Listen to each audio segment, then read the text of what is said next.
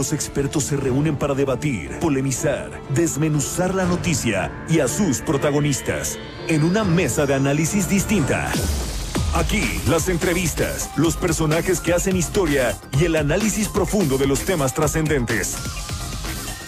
Pedro Mazón conduce un programa de frente en Baja California Sur por El Heraldo Radio 95.1. Iniciamos.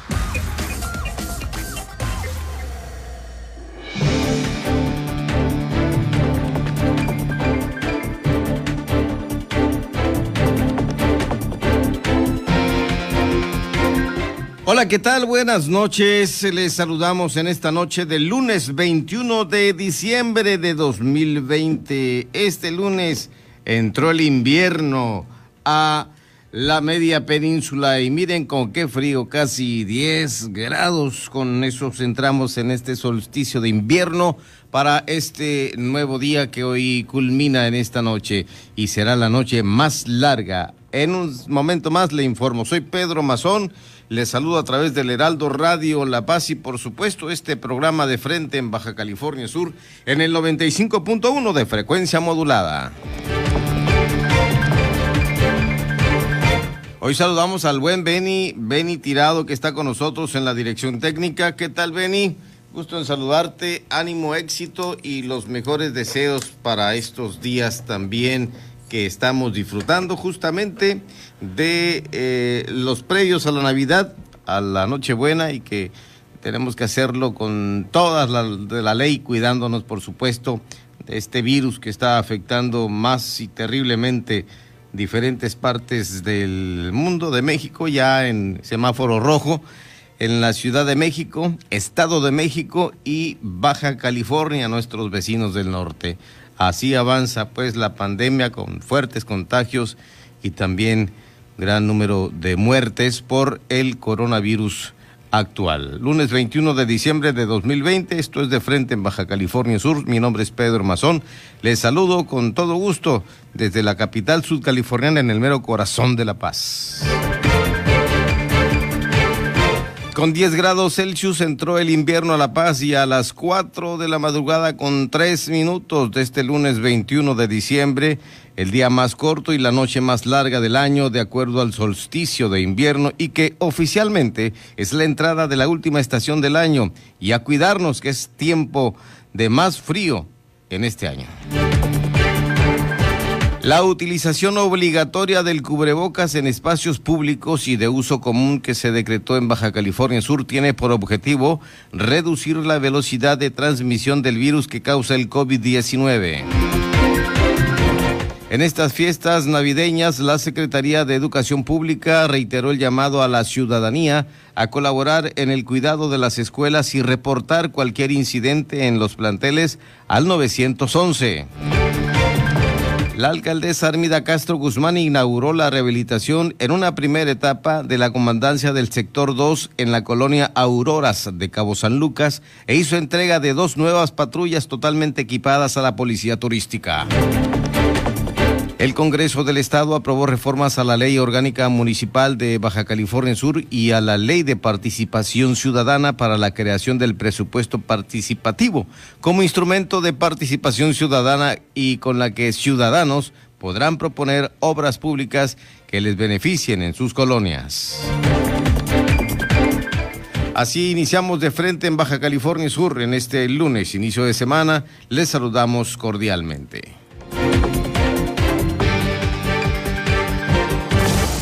Las entrevistas, los personajes que hacen historia y el análisis profundo de los temas trascendentes. Pedro Mazón los espera de lunes a viernes a las 8 de la noche para que junto con los expertos analizan la información que necesitas conocer. De frente en Baja California Sur por El Heraldo Radio 95.1 FM.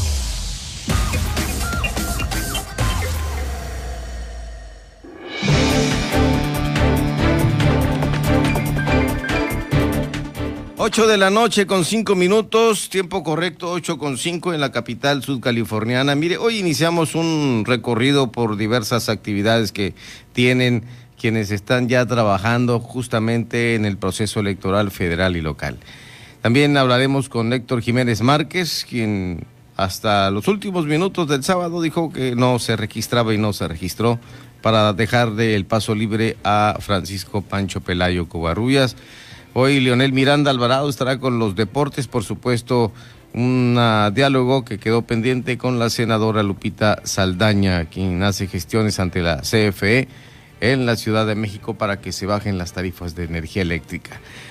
Vamos a iniciar con esta participación que tenemos ya y saludamos a la licenciada Marina Garmendia Gómez. Ella es vocal ejecutiva del Instituto Nacional Electoral en Baja California Sur y está de frente en Baja California Sur. ¿Cómo está, licenciada? Muy bien, muchas gracias, Pedro. Buenas noches y un saludo para todo tu auditorio. Igual, qué gusto saludarla y bueno, preguntarle de manera inicial, ya este proceso arrancó, el federal, el proceso electoral federal, ¿cómo va a estas alturas del mes de diciembre? Pues muy bien, estamos eh, trabajando, como sabes, en distintos frentes en el Instituto Nacional Electoral.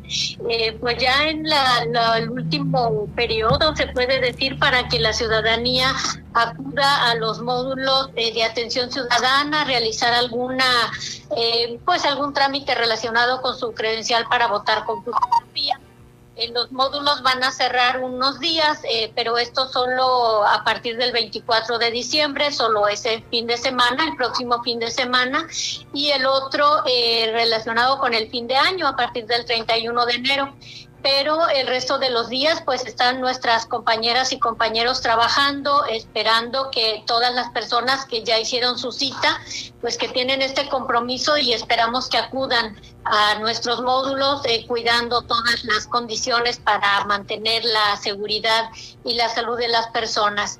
Eh, también estamos ya próximos a la fecha en que inicien precampañas, esto es el 23 de diciembre, y a partir de ese momento pues se hace igual el trabajo de fiscalización de los gastos que se empiecen a registrar así como el monitoreo de los mensajes que se van a empezar a transmitir. Esto tanto para el proceso federal como para el proceso local. Vamos pues, eh, como te digo, avanzando en estos sentidos y también con algo muy importante que es lo relacionado con la contratación del personal que se va a encargar de la capacitación de las y los ciudadanos que resulten sorteados para integrar las mesas directivas de casilla. En el estado vamos a contratar a 308 personas que van a laborar como capacitadores, eh, asistentes electorales y supervisores electorales a partir del mes de enero. Perfecto. Esto es muy importante, sobre todo conocer eh, cada paso que se está dando del proceso para que aquellos que vayan a participar y quienes no también para saber hasta qué punto eh, de nuestras leyes están respetando, licenciada. Sí, así es. Mira, por ejemplo, venció ya el plazo para saber si algún ciudadano o ciudadana se interesaba en participar como candidato o candidata independiente a una diputación federal y para el caso de Baja California Sur no hubo ningún tipo de registro. Sí va a haber candidaturas independientes. En el país hubo 61 solicitudes, pero no para Baja California Sur. Entonces así vamos viendo pues cómo se empiezan a, presentar eh, ciertos periodos para eh, que los partidos políticos o bien los ciudadanos se vayan involucrando en los distintos aspectos del proceso electoral. Eh, por ejemplo, el 23 de diciembre también vence el plazo para que los partidos políticos nacionales indiquen si van a formar algún tipo de coalición. Entonces, eh, esto para la elección federal, ¿no? Que como se sabe, es únicamente para la renovación de la Cámara de Diputados. Perfecto, es lo único, no hay para que la gente sepa, porque a, muchos se, se, nos pasa o se les pasa de que, oye, también senadores, no, es solamente, solamente será la renovación de Cámara de Diputados en todo el país. Sí, eh, para el caso de Baja California Sur tenemos dos distritos electorales federales, uno de ellos con su sede aquí en la ciudad de La Paz y el otro en San José del Cabo. Bien. Vamos a, ver en el tema de, de, los partidos políticos. Me decía que tienen hasta a qué día para registrar una coalición. El 23 de diciembre. Prácticamente Quedan dos días. Sí, sí, sí. Sí. Perfecto. ahí seguramente pues la, ciudadanía ha tenido conocimiento de acercamientos que hay entre las fuerzas políticas. Eh, normalmente en, en, los procesos electorales pues los partidos políticos resuelven si van en una coalición. La coalición puede ser total, esto es, van a postular eh, entre todos a 300 diputaciones federales, por decirlo así, o bien eh, puede ser una coalición eh, parcial eh, que eh, habla de la mitad de estas candidaturas o una flexible que todavía es un, es un número menor de candidatos eh, que registran en coalición. esto es muy importante porque también pues va a dar la pauta para el inicio de las precampañas y como te decía, de que entren ya a operar las cuestiones que tienen que ver con la fiscalización y la asignación de los tiempos que van a corresponder a las coaliciones para precampañas y posteriormente las campañas electorales. Es correcto. Y la coordinación que se da entre el Instituto Nacional Electoral y el Instituto Estatal Electoral de Baja California Sur, ¿cuál es? Claro, mira, para la coordinación, eh, que pues mantenemos una comunicación constante, se ha suscrito ya un convenio de colaboración y de coordinación. Esto lo hicimos incluso antes de que empezara el proceso electoral federal, que fue el 7 de septiembre, y en este convenio se van marcando aquellos aspectos en los que debemos estar eh, muy bien coordinados, estar en, en comunicación, dando, intercambiando información. Hay algunas actividades que desarrolla el Instituto Estatal Electoral de manera independiente, pero hay otras que lo hacemos en conjunto o bien eh, sus actividades dependen de la autorización del Instituto Nacional Electoral. Eh, por ejemplo, los materiales electorales del Instituto Estatal Electoral, desde sus guías de capacitación hasta lo que van a ser sus boletas electorales, las actas, todo esto es aprobado por el Instituto Nacional Electoral y entonces nosotros vamos revisando eh, sus propuestas, sus proyectos y una vez que tienen el visto bueno, pues ya el próximo año van a empezar a proceder a la impresión. Licenciada Marina Garmendia Gómez, como vocal ejecutiva del INE en Baja California Sur, ¿nos puede informar hasta qué fecha se pueden hacer los registros de candidatos de cada partido político o, coalición en su caso eh, para participar? Sí, todavía, yo, yo, pienso que todavía falta tiempo, pero bueno, luego se va muy rápido. Pero eh, ya para saber en definitiva eh, quiénes van a ser candidatos y candidatas, tenemos el mes de marzo, del 29 al, perdón, del 22 al 29 de marzo es el plazo en el cual los partidos políticos o bien las coaliciones que se hayan formado presentan su solicitud de registro.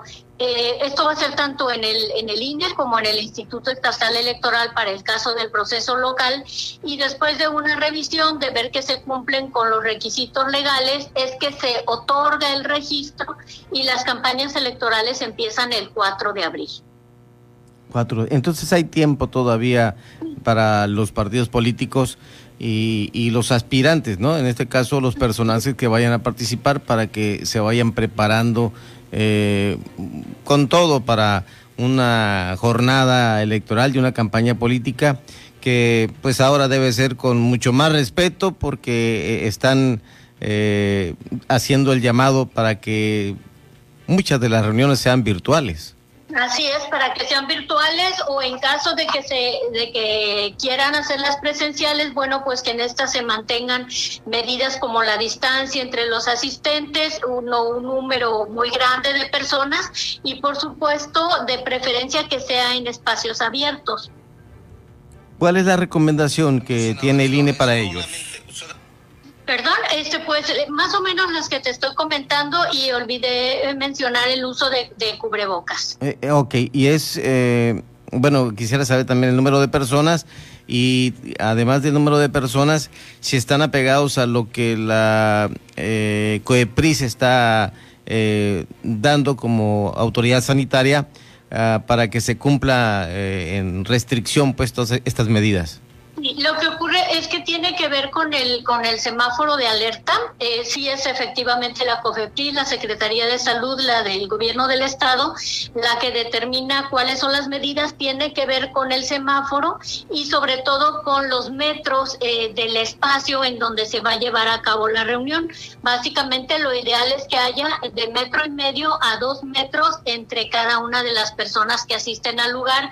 Y bueno, pues tenemos que varía el número, ¿verdad? Porque no es igual hacerlo en un patio, por decirlo así, de 50 metros cuadrados, hacerlo en la cancha de un estadio. Básicamente hay que recordar que la distancia eh, que nos protege a todas y a todos es esta que te señalo, de metro y medio o de preferencia dos metros entre cada persona o entre cada lugar o silla que se coloque.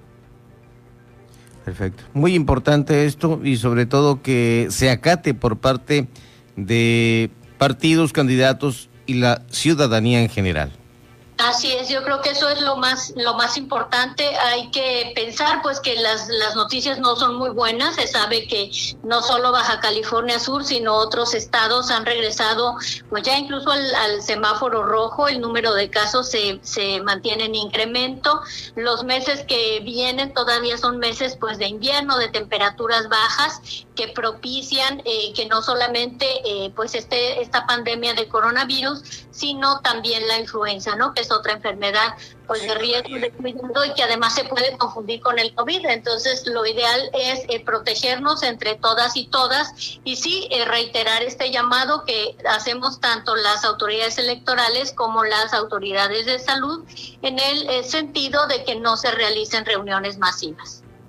Perfecto.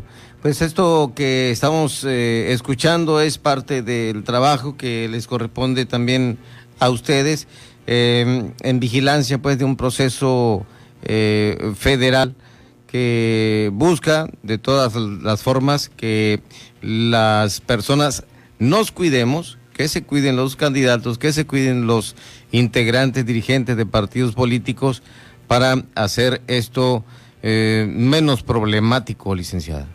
No, por supuesto, eso, es, lo, es, lo, que todos quisiéramos, que este proceso electoral y bueno, el día de la jornada electoral, pues se realicen con las mejores condiciones de salud. Perfecto. De los topes de campaña, ¿nos puede hablar un poco? Todavía no tenemos los, los topes de Diputación Federal, Pedro. Están por definirse. El instituto ha estado tomando una serie de acuerdos eh, que van un poco relacionados con el inicio de las fechas electorales y ah, de las campañas, por ejemplo, y algunos de algunos acuerdos muy importantes, como se sabe, en el tema de paridad de género y de violencia política contra las mujeres en razón de género. Estas eh, reformas que se hicieron a la ley legislación pues provocaron una serie de cambios, no solamente en el reglamento de elecciones, sino también en algunos lineamientos que, que se han emitido y ha ocupado buen tiempo del trabajo del Consejo General, de tal forma que algunas, eh, algunos acuerdos como este de tope todavía está pendiente. Eh, por ejemplo, comento así rápidamente, si me permites, Adelante. el día de hoy el, el instituto tomó acuerdos muy relevantes que ya se han tomado en otros procesos electorales con el propósito de que las campañas electorales se realicen en términos de equidad y tratando de limitar la intromisión o la interferencia de los distintos actores políticos y particularmente de funcionarios y funcionarias públicas. No sé si, si recuerdas el nombre común que se les dan estos lineamientos como los de cancha pareja, que hablan de que eh, pues se respete la equidad y como te decía de que no, intervengan eh, actores políticos o autoridades en la competencia electoral que se debe dar solo entre partidos políticos y candidaturas independientes en todo caso.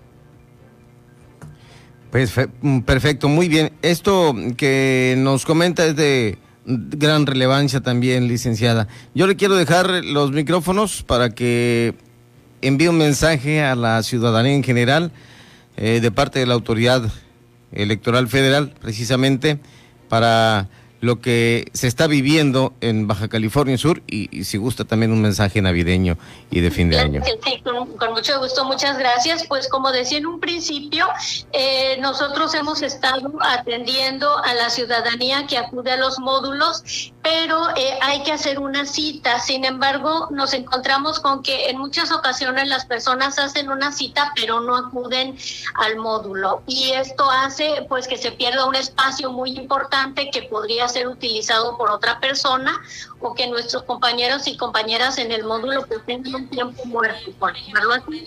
De tal forma que llamaría la responsabilidad eh, de nuevo de quienes hicieron este compromiso para que sí se presenten. Eh, se va acercando la fecha en que ya no se pueden hacer ningún tipo de trámites, esto es el 10 de febrero. Entonces, aprovechando que muchas personas están de vacaciones, pues que cuenten con que los módulos van a ser bien atendidos, que hay suficientes medidas de cuidado de la salud y que ojalá acudan a la cita que hicieron. Eh, por el otro lado, como ya lo platicamos también, creo que nunca es suficiente el, el hecho de seguir llamando a las personas a que cuiden eh, en todo lo posible su salud en la medida en que una persona se cuida a sí misma, nos protege a los demás el, uso de cubrebocas, de la distancia es muy importante. En el instituto se han aprobado ya diversos protocolos para todas las actividades que desarrollamos y en particular aquellas que, eh, que están relacionadas directamente con la atención al público. Entonces, cuando acudan a nuestras instalaciones, ya sean los módulos o nuestras oficinas, pues se van a encontrar con que tenemos eh, cubiertos la, todo lo que se necesita para eh, mantener la seguridad y la salud. Y por supuesto, pues muchas gracias por la oportunidad para enviar un mensaje de buenos deseos a todas las familias de Baja California Sur, porque estas fechas eh, pues nos sirvan para reflexionar en, lo que es verdaderamente importante. Tal vez eh, en otros años no habíamos valorado lo que significaba poder reunirnos con nuestros seres queridos y creo que ahora todos lo, lo estamos añorando. Entonces va a depender justamente de que mantengamos eh, en esta ocasión una serie de, de medidas que implican evitar justamente esas reuniones para que pronto podamos estar juntos y un abrazo muy afectuoso para ti, Pedro, tus colaboradores, eh, para el medio de información que siempre nos permite estar en comunicación con la ciudadanía. Estaremos eh, muy atentos y por supuesto eh, con la disposición de que cualquier espacio que solicite, que nos requiera, estamos para servirle, licenciada Garrementia Gómez. Siempre, muy amable. Que esté bien, buenas noches. Buenas noches, muchas gracias. Igualmente, que descanse. Son las 8 de la noche, 23 minutos en La Paz.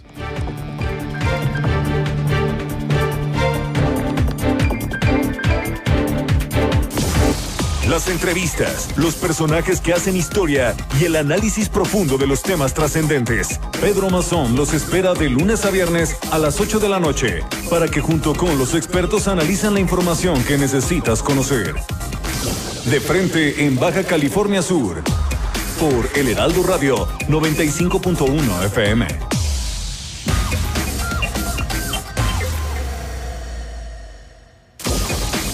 Mesa de análisis.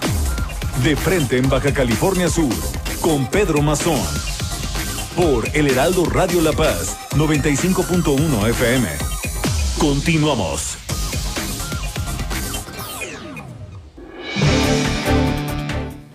Bueno, continuamos aquí en De Frente, en Baja California Sur, 8 de la noche, 23 minutos. Vamos a darle voz al profesor Héctor Jiménez Márquez, quien hasta el día viernes por la noche, sábado por la mañana, pues ah, determinó eh, esto que es de suma importancia en la suma de voluntades de la unidad que en un partido político se busca y más cuando van hacia una coalición aspirante a la gubernatura hasta el último momento. Hoy en vivo aquí en Heraldo Radio La Paz. Profesor, ¿cómo le va? Muy buenas noches, Pedro. Agradeciéndote esta oportunidad que nos brindas de, comunicación. Adelante, ¿cómo se dieron las cosas al final con un encuentro que tuvo con Francisco Pelayo Covarrubias? Bueno, eh, fue, un, encuentro cordial eh, en el que se pudieron tomar acuerdos y de, la, de, de pedir la urgente necesidad de, encontrar por los tiempos un tema de definiciones al interior del partido. Yo he manifestado anteponer principalmente la eh, mi, mi, obligación como un panista de, de, más de tres décadas militando en el PAN de cuidar la institución.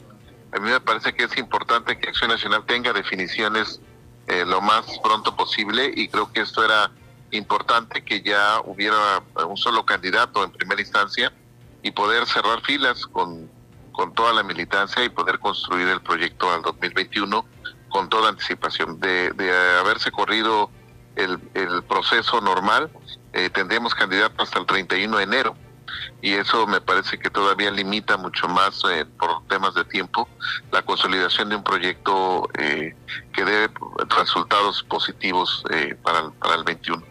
después de una plática larga de más de dos horas, tuvimos a bien tomar el tema de no registrarme y poder coadyuvar en todos los términos para que el proyecto de Pancho Pelayo sea un proyecto exitoso. Perfecto. En este decline que da prácticamente lo consultó con su gente, con sus seguidores también. Sí, definitivamente pues no, no es un tema de una decisión personal. Yo lo platiqué con, con todo el equipo que, que, opera en toda la entidad. Nosotros tenemos de una estructura que tenemos en los cinco municipios y que pudimos platicar sobre todas las reflexiones y también todo lo que implicaba el cuidar el equipo el equipo de trabajo que ha sido muy leal y que me parece importante que tengamos esta, tuvimos esta reflexión, eh, vimos las necesidades que se requieren para poder tener con toda anticipación un proyecto que tuviera una definición. Hoy se tiene, y me parece que el partido no tiene ya eh, más obstáculos para comenzar a, construir todo el proceso de, de un, proceso eh, electoral que, permita fijar objetivos, que permita delinear estructuras, estrategias, y eso para mí es importante. ¿Qué sigue para Héctor Jiménez? Bueno, nosotros seguiremos trabajando, pero nuestro, nuestro tema de generar políticas públicas, como lo hemos manifestado, seguimos. Hoy me encuentro aquí en Ciudad Constitución, venimos a entregar becas de héroes juveniles, que es un tema que nosotros estamos eh, proponiendo, en un, eh, no en un antagonismo, sino simple y sencillamente en una posición de concurrencia, de ayudar a aquellos jóvenes que están en un estado de vulnerabilidad, que estudian y trabajan y que merecen el apoyo solidario de, de los, de los subcalifornianos y subcalifornianas. Y de ahí que hoy estamos entregando becas aquí en Constitución, estaremos en Ciudad Insurgentes mañana y continuaremos con todo este esta dinámica de, esta iniciativa que, que se ha logrado construir con el esfuerzo de muchos ciudadanos.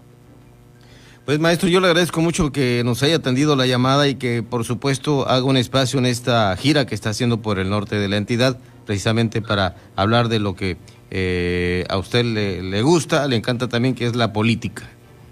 Así es, pero estamos eh, obviamente con nuestra dinámica que teníamos de trabajo y vamos a continuarlo hasta que, obviamente ahorita está en el cierre del semestre, iniciaremos para el siguiente semestre con la misma dinámica. Perfecto, que pase felices fiestas y nos seguimos saludando. Igualmente, pero felicidades a todo tu auditorio, y tengan bonitas fiestas. Muchas gracias. Sí, claro que sí. Gracias. Héctor Jiménez Márquez, profesor, aquí en De Frente, en Baja California Sur, 8 de la noche, 28 minutos. Siga con Pedro Mazón y su análisis De Frente en Baja California Sur. Por El Heraldo Radio La Paz, 95.1 FM. Me pondré un cubrebocas. Si tienes que hacerlo Hazlo bien. Lava tus manos al ponerlo y al quitarlo. Tómalo por los resortes y ponlo en la oreja cubriendo bien nariz y boca con el filtro. Nunca lo pongas sobre el cuello o el pelo. Cámbialo cuando esté húmedo, quitándolo por los resortes y deséchalo dentro de una bolsa cerrada. Cuando lo uses, sigue las reglas de higiene y prevención. Y por favor, quédate en casa. Gobierno de México. En el 95.1 de FM Heraldo Noticias La Paz. La información más relevante generada al momento. Germán Medrano te espera con lo más actual de La Paz, Baja California Sur, México y el mundo. De lunes a viernes a las 2 de la tarde. Heraldo Noticias La Paz.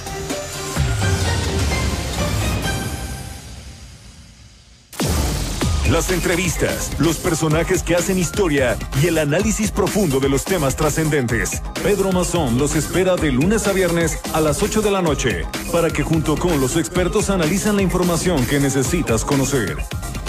De frente en Baja California Sur por El Heraldo Radio 95.1 FM.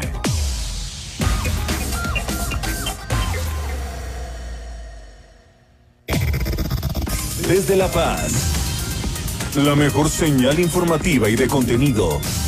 El Heraldo Radio XHB CPZ FM en el 95.1 de FM. Con la H que sí suena y ahora también se escucha. El nacimiento. Su origen suele atribuirse a San Francisco de Asís, que en el año 1223 montó en Grequio, Italia, una fiesta de Navidad con una recreación de la escena de la Natividad. Puso un pesebre de paja en una cueva con una imagen en piedra del niño Jesús con buey y asno vivos incluidos. La leyenda dice que el niño cobró vida, por lo que los nacimientos empezaron a popularizarse en Italia. Primero por las clases altas, que competían montando los nacimientos lo más detallados y grandes, y luego entre el resto de la gente. A España, la tradición llegó en el siglo XVIII, exportada por Carlos III desde Nápoles. El éxito fue rápido, lo que atrajo también a artesanos italianos especializados en figuras de nacimiento a España. Después se popularizó también por Francia, Alemania, Austria y toda Latinoamérica. Vive intensamente nuestras tradiciones. El Heraldo Radio te desea felices fiestas. Donde la H suena y ahora también se escucha. Una estación de Heraldo Media Group. Mesa de análisis. De frente en Baja California Sur. Con Pedro Mazón. Por El Heraldo Radio La Paz 95.1 FM. Continuamos.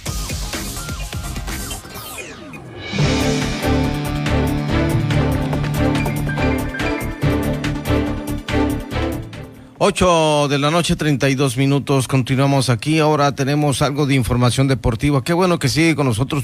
Cuídese de y protéjase también del frío, ¿eh? porque eh, nos indican las autoridades que van a bajar las temperaturas tremendamente también la noche de este lunes.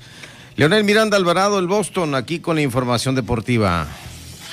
¿Qué tal, Pedro? Muy buenas noches a todo el auditorio de Heraldo Radio La Paz. Pues nos vamos rápidamente con la información deportiva. En el automovilismo, la era de Sergio Pérez llegó a su fin con Racing Point, pero no sin antes haber recibido un homenaje y el reconocimiento por parte de la escudería a través de sus redes por medio de un video.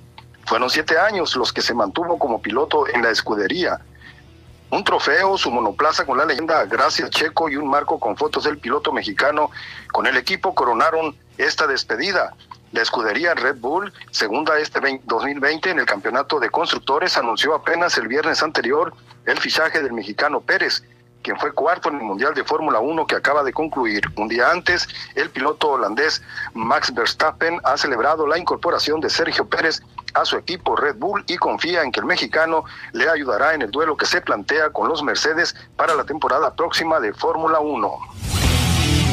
En el fútbol, el equipo Tigres de la Universidad Autónoma de Nuevo León lo hizo de nuevo. Los regios se confirmaron como el equipo de la década en México y tras eliminar al Olimpia de Honduras en las semifinales de la Conca Champions, se instalaron en una final más, exactamente en la número 17 en los últimos 10 años. Sin embargo, la historia reciente a nivel internacional no corre de su lado, pues en cuatro ocasiones se ha quedado a nada de ganar ya sea en la Copa Libertadores o en esta Conca Champions. Hace cinco años, los universitarios lograron lo impensable y disputaron el trofeo de la Copa Libertadores ante River Plate, el más importante a nivel de clubes en el continente americano. Pero Tigres se quedó a un paso de hacer historia, perdió con un global de 0-3 Luego en la CONCACAF van tres veces que llega a la final. El Tigres en el 2016 para su mala fortuna se toparon con el equipo del América y cayeron con global de 1-4. Posteriormente en el 2017 Tigres llegó a la final Solo 12 meses después, los regios tenían la etiqueta de favoritos, pero los Tuzos del Pachuca dijeron lo contrario. La serie fue cerrada y también se dio el tercer intento destrozado por global de 1-2. Y más reciente, hace un año, llegó la derrota que más le ha calado a la institución del norte. Monterrey y Tigres disputaron el trofeo para conocer al mejor de la CONCACAF y los rayados salieron avante dejando tumbado al felino por marcador de 1-2 Así, el cuarto fracaso de la Universidad Autónoma de Nuevo León se cristalizó para su penar y su pesar en finales internacionales y para este martes 22, es decir, mañana por la noche en Orlando, Florida, chocarán los dos mejores jugadores de la zona del continente americano como son Carlos Vela de Los Ángeles FC y Andrés Pierre Guignac de Tigres, así que es la quinta vez que está en una final internacional y pues Tigres está a punto de tumbarse esta malaria. En información estatal, recientemente fue entregado el reconocimiento a quienes resultaron ganadores del Premio Municipal del Deporte 2020 en La Paz. Fueron 14 atletas de las disciplinas de levantamiento de pesas, ciclismo, karate, boxeo, atletismo, natación especial, tiro con arco y ajedrez, los que fueron evaluados por los jurados en el Instituto Municipal del Deporte de La Paz, en tanto que seis entrenadores de ciclismo, levantamiento de pesas, natación, taekwondo y atletismo también formaron parte en esta elección de tal manera que el jurado calificador decidió a los ganadores. Como deportistas, el ganador del Premio Municipal del Deporte 2020 en La Paz fue Ricardo Peña Salas de ciclismo, dejando en la segunda posición a Paula Flores González Rubio de karate y en tercer sitio a Viviana Díaz Gudiño de tiro con arco, mientras que en el ramo de entrenadores, el ganador del Premio Municipal fue Roberto Moreno Rodríguez de levantamiento de pesas, segundo lugar el mulejino Roberto Perea Verdugo de paraatletismo y tercer lugar Ramón Corrales Zamorano de Taekwondo. Esa fue la segunda ocasión que fue entregado este galardón en la presente administración municipal en La Paz. En Taekwondo, Ana Paola Martínez Montaño buscará obtener el pase a los Juegos Panamericanos Juveniles que a mediados del 2021 se efectuarán en Colombia, pero para lograrlo debe pasar por la difícil aduana que será el clasificatorio que la Federación Mexicana de Taekwondo habrá de realizar en el primer trimestre del año. La deportista subcaliforniana dijo que será una misión bastante difícil, pero no imposible, y para ello entrena arduamente, tanto en el aspecto físico como, técnico, que complementa con dietas para mantener su peso, porque en la eliminatoria se medirá a las mejores exponentes del Taekwondo de México, entre ellas algunas que incluso han sido seleccionadas nacionales. Ana Paola Martínez explicó que a raíz de la pandemia del coronavirus, plan de entrenamiento no se pudo llevar a cabo como estaba programado, sin embargo, poco a poco se ha ido retomando y hace apenas unos 15 días está entrenando al 100% para estar lista para la eliminatoria programada para finales de enero. Así las cosas con la información deportiva en esta noche en Heraldo Radio La Paz en el programa de Frente en Baja California Sur. Gracias, mi estimado Boston. Muy bien, gracias. Un saludo cordial para todo el auditorio donde quiera que se encuentren. buenas noches. Igualmente, buenas noches. Gracias a Leonel Miranda Alvarado con esta participación del espacio deportivo en De Frente en Baja California Sur, cuando son ya las 8.38 minutos.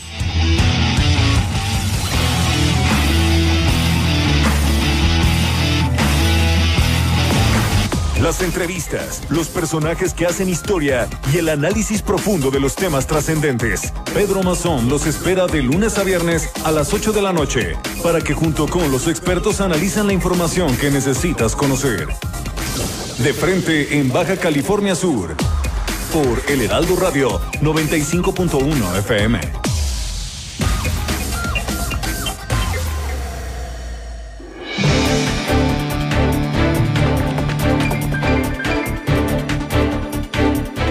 Vamos hasta Los Cabos, son ya eh, 20 minutos los que faltan para las 9 de la noche y está con nosotros la senadora Lupita Saldaña. Eh, ¿Cómo está? Gusto en saludarla, senadora. Hola, ¿qué tal Pedro? Muy bien, buenas noches. Un saludo a todos los que nos ven y nos escuchan en Baja California Sur. Aquí andamos terminando una reunión de trabajo, Pedro, a tus órdenes. Ah, enterado de que hizo unas gestiones muy importantes. Eh, primero es lo que hace ante la Comisión Federal de Electricidad que se bajen esas tarifas de energía eléctrica que tanto afectan a los sudcalifornianos. Así es, Pedro. Fíjate que seguimos insistiendo. Yo estoy convencida de que es un tema justo para Baja California Sur. Y bueno, he seguido insistiendo en el tema y tuvimos una reunión hace unos días con la gente de Comisión Federal de Electricidad, eh, los encargados directamente con el tema de tarifas. Y bueno, varios funcionarios federales y nos están eh, diciendo que van a revisar las tarifas de Baja California Sur eh, pues eh, municipio por municipio. Eh, creo yo que tenemos muchas posibilidades de que nos vayan reclasificando. Comentarte que, por ejemplo, en Los Cabos todavía nos faltan como tres escalones para poder llegar a la 1F, que es la tarifa más baja que se le asigna a lugares que manejan altas temperaturas. Entonces, por ahí nos nos orientaron para que pudiéramos hacer un trabajo en conjunto con la eh, Universidad Autónoma de Baja California Sur que pudiera pues ayudarnos a hacer un monitoreo y por supuesto con la Conagua eh, para ver cómo se está midiendo la temperatura, si está registrada esa temperatura de cinco años, que es la que nos pide Comisión Federal de Electricidad.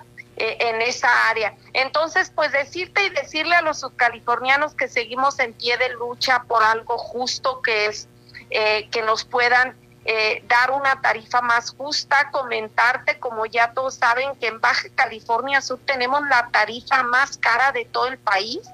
Y, y bueno, esas condiciones nos ponen en desventaja porque pues comercios, hogares, eh, sí manejan aires acondicionados, pero pues no es un lujo, aquí es una necesidad. Entonces decirles que mi compromiso está puesto y que vamos a seguir insistiendo y vamos a hacer lo que sea necesario, las alianzas con, las con la universidad para que podamos eh, hacer realidad eh, este, pues este tema justo para Baja California Sur. ¿Cómo sintió a estos funcionarios de la Comisión Federal de Electricidad? Yo creo que en, en, una, en una posición comprensiva, eh, Pedro, yo espero que nos vaya bien y que podamos avanzarle en este tema. Yo soy optimista y, voy a seguirle insistiendo, yo voy a seguir tocando sus puertas hasta que eh, veamos que sea una realidad para, para Baja California Sur. Perfecto. Y el otro tema que le quería consultar es acerca de la adquisición de viviendas sin más intermediarios que los interesados. Sí, fíjate que ese es un gran acierto para, para los mexicanos, ya que pues hay varias modificaciones. Primero que te van a permitir adquirir con tu crédito un terreno, no solamente puede ser la opción vivienda, sino puede ser un terreno. Y eso para lugares tan caros como Los Cabos yo creo que es una alternativa muy viable porque con los créditos pues no alcanzaban a comprar la vivienda. Entonces, pues lo que hemos sondeado y, y, no, en mi caso que yo ando en las colonias y con la gente de los sectores, que tenemos un trato directo con la gente, eh, yo he recibido eh, por parte de las personas pues que están contentas con esta modificación y que va a ser una esperanza para ellos para poder adquirir una propiedad.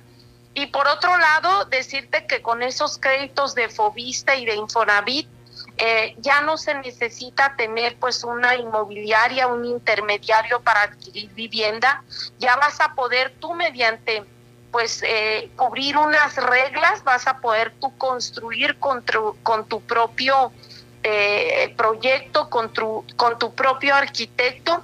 Y eso también es algo bueno, fíjate Pedro, porque pues a veces hay inmobiliarias, no todas, pero sí hay unas que te venden una un proyecto en maqueta y en la realidad te dan otro y pues a los tres, cuatro meses la gente se está quejando de mala calidad en los materiales, de casas cuarteadas, de casas con goteras. Y pues yo creo que este es un también un reto para las inmobiliarias para que tengan pues más calidad eh, y se vuelvan más competitivas y puedan dar opciones a los trabajadores de vivienda de calidad. Entonces, pues yo, yo veo como un gran acierto eh, estos temas que, que todos apoyamos. De hecho, yo estoy en la Comisión de Vivienda y pudimos ahí aportar también sugerencias y bueno, se concretó estas modificaciones que son de lo más rescatable y creo yo muy importante a favor de los trabajadores y trabajadoras. Bueno, ya pasando a otro tema, usted sigue caminando en Los Cabos, sigue acercándose a las familias con todas las de eh, la sana distancia, cubrebocas y demás, guardando eh, todo lo, lo, sanitario para que no, no afectarse ni usted ni, ni las familias.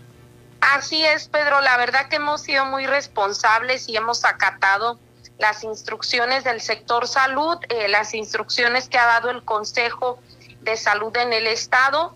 Y bueno, queremos que, que haya orden para que sigamos teniendo eh, pues los negocios abiertos y que la gente pueda seguir teniendo economías. Sin embargo, yo sigo atendiendo a las personas, atendiendo los sectores y de todo el Estado aún este, estuvimos haciendo por ahí unas gestiones con gente de la Pacífico Norte ante la zona federal marítimo terrestre. Entonces, pues andamos atendiendo nuestras obligaciones en todo el estado con, con todas las medidas indicadas por la, por la Secretaría de Salud.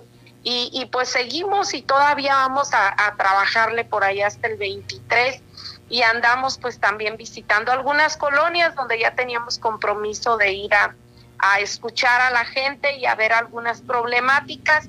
Y bueno, todo esto sirve para poder armar agenda para el siguiente periodo, que no sé si exactamente pues le va a tocar una servidora, pero de todas maneras tenemos que armar los temas eh, que siguen y, y poderlos plantear sobre la mesa. Agradezco mucho que haya atendido nuestro llamado aquí a Heraldo Radio La Paz en este programa de frente en Baja California Sur, senadora. Al contrario, muchas gracias a tus órdenes. Gracias por la oportunidad de que a través de tu medio podamos comunicarnos con la gente para la que trabajamos. Y aprovechando, quiero desearles pues una feliz Navidad, un próspero año y pues que haya mucha salud en sus familias, que es lo que ahorita ocupamos en México y en el mundo. Y pues eh, les deseamos pues todo lo mejor, todo lo mejor a las familias subcalifornianas. Un abrazo para ti, Pedro, y tu familia eh, muchas gracias por la oportunidad y que tengan pues una excelente noche. Igualmente, que descanse. Hasta luego. Buenas noches, gracias. La senadora Lupita Saldaña aquí reportándose el programa de frente en Baja California Sur, cuando faltan exactamente 12 minutos para que sean las 9 de la noche, 12 para las 9.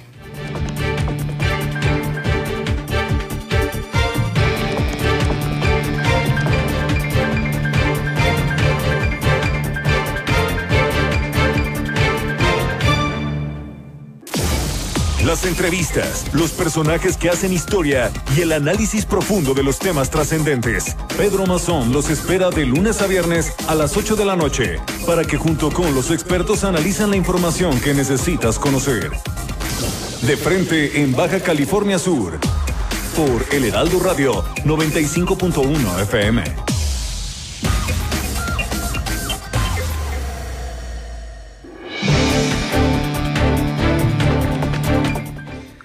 La importancia de estar en lugares desinfectados desde nosotros mismos, la, indumentaria, nuestro cuerpo, nuestro cabello, obviamente en nuestros hogares, nuestros, nuestros autos, nuestro centro de trabajo, nuestro escritorio, incluso todo lo que estemos tocando, pues es eh, de gran relevancia y por ello eh, estamos en un enlace directo con el químico Carlos Haddad Castro, a quien le saludamos en esta noche en Heraldo Radio La Paz. Químico, ¿cómo está?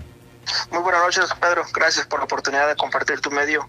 muchas gracias al querido público que te sigue día tras día. Eh, continúa con esta campaña eh, social de apoyar a gente, sobre todo de escasos recursos y empresas que están reactivándose ante una pandemia que no cede, químico. Sí, definitivamente, Pedro, el reto que contamos a nivel mundial para enfrentar esta pandemia es muy grande y tenemos que sumarnos todos los profesionistas y en particular los químicos para poder eh, ir disminuyendo más enfermos y tantos muertos. Ha sido muy dura. En el programa de química social nos hemos dado la tarea de, donar desinfectante y el servicio de desinfección de superficies sin ningún costo a todos los comercios que se encuentran alrededor de mi negocio. Hemos ido a visitarlos dos hasta tres ocasiones con el fin de mantener la carga viral eh, en cero para evitar tanto los dueños como colaboradores, así como los clientes, evitar la, la enfermedad y la muerte de estos. Y a su vez, eh, también casas hogares donde nos hablan, donde no tienen recursos, simplemente con que nos hagan saber que no tienen recursos, pues realmente los regalamos. Si pueden, tienen dinero para pagar, pues cobramos poco, una cuota de recuperación este, obviamente pues hay, hay una erogación que, enfrentamos nosotros, pero si hay recursos del hogar que ocupa, pues sí, se le solicitamos retribuyen el tema. Y por último, hace 10 días un amigo me pidió que, que fuera a la cola donde están tomándose las muestras nasofaringe, aquí enfrente de mi laboratorio en el polideportivo. Y empezamos a donar litros. En cada vehículo que está haciendo cola para que le tomen el vehículo, les donamos un litro de desinfectante para que desinfecten con atomizador y a su vez haya menos contagios al interior de la familia y con ello, este, pues obviamente menos enfermos. ¿Qué contiene el desinfectante que usted dona? Mira, son tres moléculas químicas. El peróxido de hidrógeno, que lo conoce la gente como agua oxigenada, el anhídrido acético, que es el olor típico acre del vinagre, y por conjunto en el laboratorio este, contenemos el ácido peracético. Eh, lo invito a que no lo realicen en su casa porque es una reacción muy, muy fuerte que si mezclan vinagre con agua oxigenada va a salir un vapor y se pueden quemar. Nosotros le echamos química literal y contenemos las tres moléculas en, el desinfectante que donamos y vendemos.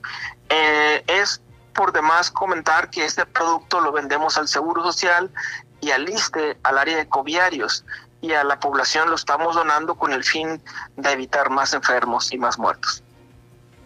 Perfecto. Hay un interés de usted también de acercarse incluso a familias que tienen a uno o dos pacientes con eh, esta infección del COVID-19 y bajo todos los riesgos que implica, eh, nos platicaban hoy por la mañana que, bueno, usted desinfecta eh, habitaciones y demás, y, y, y, ustedes rociándose obviamente este desinfectante para eh, no afectarse, ello lo hace algo extraordinario para familias que realmente están necesitando este tipo de, de pruebas. Así es, la, la, autoridad correspondiente a la Secretaría de Salud a través de la COEPRIS, eh, al solicitar el requisito de, de, ofertar el servicio a la comunidad de desinfección, nos obliga a tomar un curso eh, federal en el cual estamos completamente capacitados para manejar toda la parte eh, de bioagentes infectantes, entre ellos el coronavirus, de tal manera que mi personal que se encuentra a cargo de la desinfección y, yo propio tomamos el curso este, lo acreditamos y a su vez tenemos todas y cada una de las medidas de protección, entre ellas la utilización de cubrebocas, gafas, guantes, dado el caso que van, vamos a entrar a un lugar muy infectado, y obviamente un, un traje especial plástico. Pero como una medida adicional a los protocolos eh, nacionales de, de, desinfección, procuramos aplicarnos el desinfectante sobre la ropa, que antes de entrar al domicilio o al hospital, desinfectamos el, el, el área de interés y al salir de ahí volvemos a colocarnos sobre las ropas este desinfectante. Con ello reduciendo al mínimo el riesgo de, infectación hacia nuestro propio personal y hacia uno mismo. De tal manera que invitamos a la comunidad que nos hablen. No sé si me permitas, eh, Pedro Mazón, eh, compartir mi número telefónico para que me Adelante, sin problema. Gracias, gracias. Este, háblanos al 612 203 4510 si ocupas el servicio de desinfección de tu casa, de tu oficina, si no tienes recursos, te lo obsequiamos, hacemos una condonación del 100% del servicio. Si puedes pagar y tienes, eh, realmente te pusiéramos una cuota de recuperación totalmente alcanzable para cualquier sudcaliforniano. Eh, preferentemente aquí en el municipio de La Paz no, no tenemos el servicio fuera del, del municipio porque ya conllevaría pues otros gastos mayores, pero la donación sin ningún cargo aquí en el municipio cuente con nosotros. Es una labor, repito yo, aquí muy extraordinaria y que de gran beneficio para la sociedad y sobre todo cuando es un desinfectante que eh, me imagino es eh, obviamente abrasivo y rompe el virus inmediatamente. Eh, sí, estas moléculas eh, trabajan en diferentes tenores sobre las capas del virus. El, el, peróxido de hidrógeno es un quemador, como si fuera un lanza, lanzallamas. Quema las estructuras proteínica y lipídicas del virus, eh, exponiendo el RNA al oxígeno, el cual en segundos los desintegra. A la par, viene en sinergia trabajando el anhídrido acético, que es el vinagre, es un ácido débil, el cual le forma huecos al virus en particular y de igual manera exponen a los rayos ultravioleta y al RNA, al oxígeno, destruyendo el virus. Y por último, el ácido peracético, ese sí no tiene compasión, rompe en dos el virus en, en, miles de pedazos y con ello rompe el RNA deformando por completamente y las tres moléculas en conjunto forman una sinergia que destruye el virus en escasos segundos. Alrededor de 10 a 30 segundos está formulado el desinfectante, lleve a cabo esta reacción y desinfecte la superficie de interés. Muy agradecido con esta información que nos proporciona y sobre todo la gran y loable labor que está haciendo usted, el químico Carlos Haddad. Muchas gracias, eh, Pedro Mazón, por compartirme tu medio, ponerme a disposición de la comunidad subcaliforniana. Yo soy paseño y como paseño yo sé lo que les duele a los paseños. Y esta situación de alejamiento, de segregación social, adicionalmente a las muertes y pacientes, conlleva a, también una parálisis económica. Este, las familias que tienen familiares enfermos pues no producen dinero y a su vez viene una espiral negativa para la comunidad. Y de tal manera invito a todos los californianos a se unan a esta campaña a, desinfectarnos en justa medida toda la superficie. Y son tres puntos básicos que quiero recomendar a, la, a nuestro querido Estado. Tres nada más. Eh, tres nada más, son fundamentales. La utilización de cubrebocas durante todo momento lavarse las manos con agua y jabón cada 20 o 30 minutos. En caso que no tengan agua y jabón corriente, utilicen gel antibacterial a base de alcohol. Y por último, desinfecten superficies. La desinfección de superficies eh, es fundamental para disminuir la carga viral y es la última barrera que contamos en caso que nos falle el lavado de manos y nos falle el cubrebocas eh, la desinfección antes de tocar un objeto, desinfecten. Posteriormente, después de haberlo tocado, vuelvan a desinfectar. Y con ello garantizo eh, el control de este virus y evitamos más enfermos y más muertos.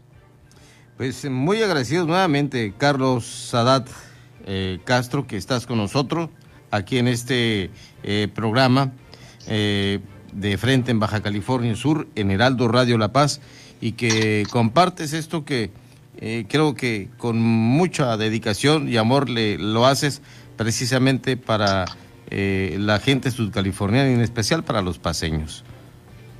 Muchas gracias, este eh, Pedro Mazón, por permitirme compartir esta información a tu público de frente. Estoy a tus órdenes, tanto en la comunidad como para ti propio, en lo que te pueda servir, Pedro. Un abrazo. Un abrazo, Pedro. Gracias, químico. Carlos Adal Castro García, aquí en Heraldo Radio La Paz. Ya faltan exactamente escasos segundos para irnos, mi Beni. Ya casi nos vamos.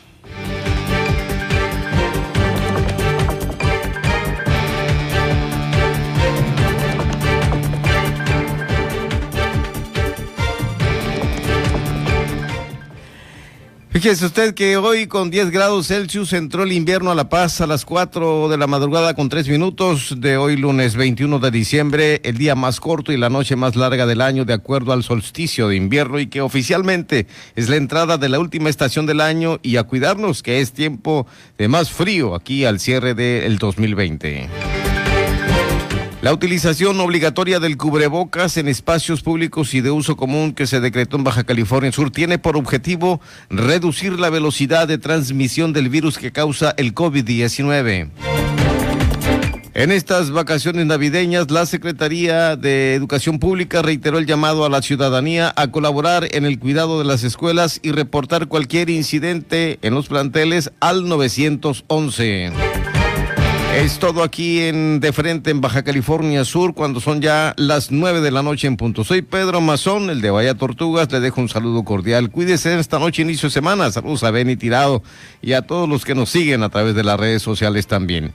Que descansen. La polémica por hoy ha terminado. Pedro Mazón los espera de lunes a viernes a las 8 de la noche para que junto con los expertos analicen la noticia y a sus protagonistas. Esto fue De Frente en Baja California Sur. Otra exclusiva de El Heraldo Radio.